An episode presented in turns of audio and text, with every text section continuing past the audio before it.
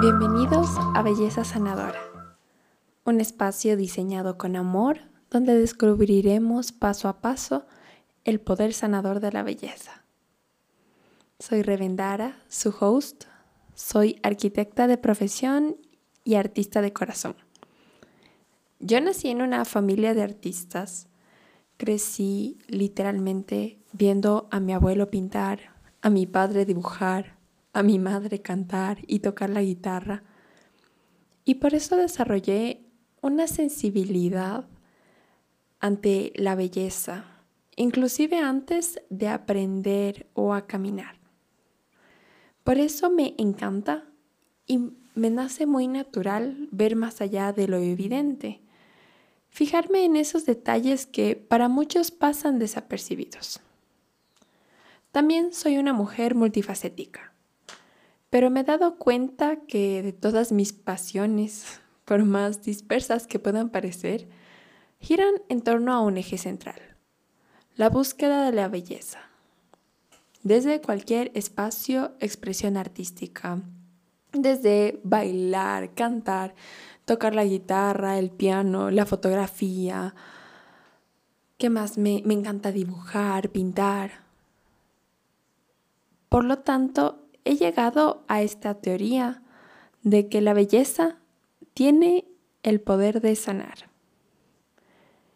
A mí, la experiencia de la belleza me sana todos los días y me ayuda a construir la mejor versión de mí misma para poder servir y construir un mundo más bondadoso, generoso, justo y sobre todo lleno de amor.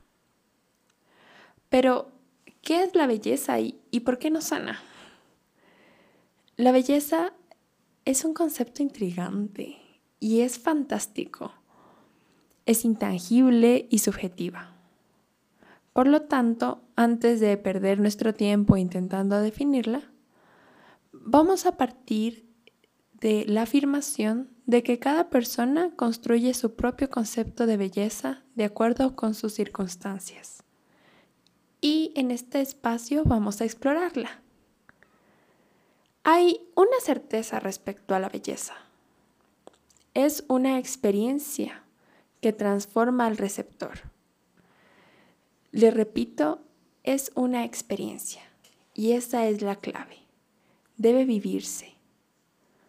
Por su parte, la sanación, dentro de mi concepto y entendimiento, es un proceso de transformación que nos lleva a un estado de bienestar.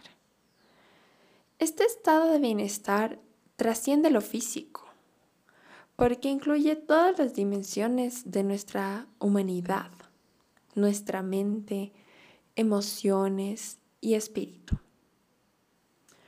Por lo tanto, aquí les enseñaré cómo a mí la experiencia de la belleza en el día a día es mi mejor medicina.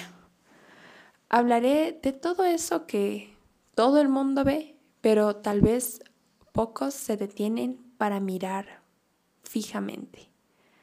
Les daré todas esas herramientas para que puedan dejarse transformar por esta belleza.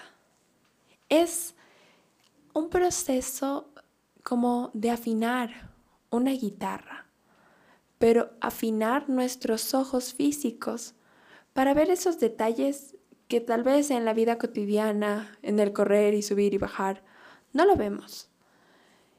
Y también afinar nuestro corazón para poder encontrar la belleza en lo que nos rodea y en aquellas cosas que nos pasan a través de las cuales podemos tener grandes aprendizajes. Pero tal vez se preguntarán, Rebe, ¿por qué vas a hablar de la belleza, de algo tan banal, en un mundo que necesita tantas cosas? Pues bueno, es cierto que vivimos en un contexto que cataloga el valor de los objetos e inclusive de las personas por su utilidad la cultura del utilitarismo, de la inmediatez, en la que todo se descarta y es automático. se ha perdido esta esencia, esta esencia espiritual que, que trasciende la utilidad. Y me encanta encontrar que la belleza es necesaria. Víctor Hugo, en su libro Los Miserables, realmente resume este concepto con una frase increíble. Lo bello y lo útil tienen igual, igual valor. Quizás lo bello sea un poco más valioso. Y es fantástico. Cuando él menciona esta frase, está describiendo la vida de una persona que vivía con lo mínimo sin darse ningún lujo, pero tenía unos cubiertos de plata. Y alguien le decía, o sea, ¿por qué lo tienes? Y eso no es absolutamente necesario. Y él hablaba de que esa belleza para él era muchísimo más valiosa que cualquier cosa entre paréntesis útil. Entonces, ¿de qué nos va a servir este espacio? Pues es sanar el mundo. Ese es mi objetivo, pero comenzando desde la esencia, desde lo profundo de cada uno de nuestros corazones. No es un espacio para dar conceptos teóricos, sino herramientas que cada uno desde su experiencia e individualidad pueda construir su propio concepto.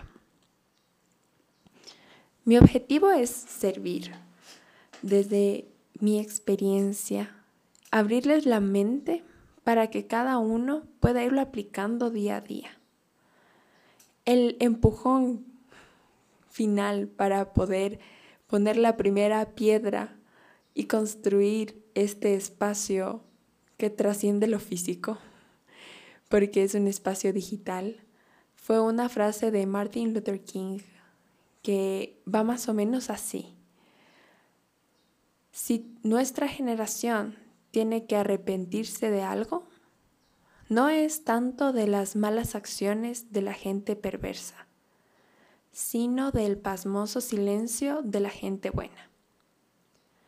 Bueno, cerrando esta frase, de verdad creo firmemente que si el mundo está como está, es porque nosotros no estamos dispuestos a compartir la bondad en nuestro interior. Yo la verdad no creo en el concepto a rajatabla de bueno, malo, blanco, negro. Creo que todos tenemos bondad y maldad dentro de nosotros. Y por eso está muy hermoso aprender a vivir a escala de grises. Simplemente puedo catalogar como, entre paréntesis, bueno, aquello que construye y da vida. Y entre paréntesis, malo, aquello que da muerte y, te roba la paz. Por lo tanto, aquí vamos a compartir cosas que nos ayuden a crecer, a regarnos, a florecer. Eh, sobre todo, me encanta considerarme una arquitecta de momentos. La arquitectura no solamente se piensa a nivel de un espacio, cuatro paredes, sino en pensar y diseñar un momento, por ejemplo, cuando piensas una cocina, no solamente estás pensando en que entren los muebles, sino en qué hermosos momentos quiero que pase esa familia cocinando y que sea lo que une a su familia.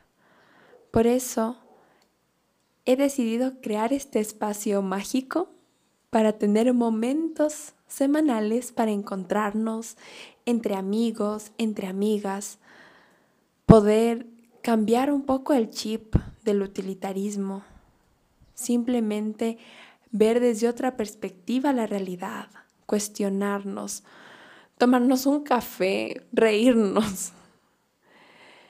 Yo, de hecho, antes de la pandemia, juzgaba mucho las redes sociales. No me agradaban, Ni siquiera tenía una cuenta de Facebook, porque em, soy muy introspectiva, me gusta vivir para adentro, el silencio, reflexionar. Pero definitivamente la pandemia también ha sido un empujón para entender que las redes sociales no son un fin en sí mismos, son un medio, un medio que se está ajustando a la realidad de nuestros tiempos. Y veo que son un medio poderoso para poder compartir este mensaje que le ha dado sentido a mi vida y que yo siento que me quema en el interior y que tiene un propósito. Gracias por estar aquí. Y ahora que ya estamos todos en la misma sintonía, podemos pasar a los siguientes capítulos en los cuales estoy segura que nos divertiremos muchísimo explorando distintos conceptos de belleza, viéndolo no con el objetivo de simplemente decir, ay, qué bonito, sino de dejar que la belleza de lo cotidiano, la belleza inesperada de las cosas nos transforme y así cada uno pueda construir un mundo mejor, construir su misión, disfrutar su vocación. Gracias por estar aquí. Les abrazo con todo mi corazón y nos seguiremos escuchando en el próximo episodio.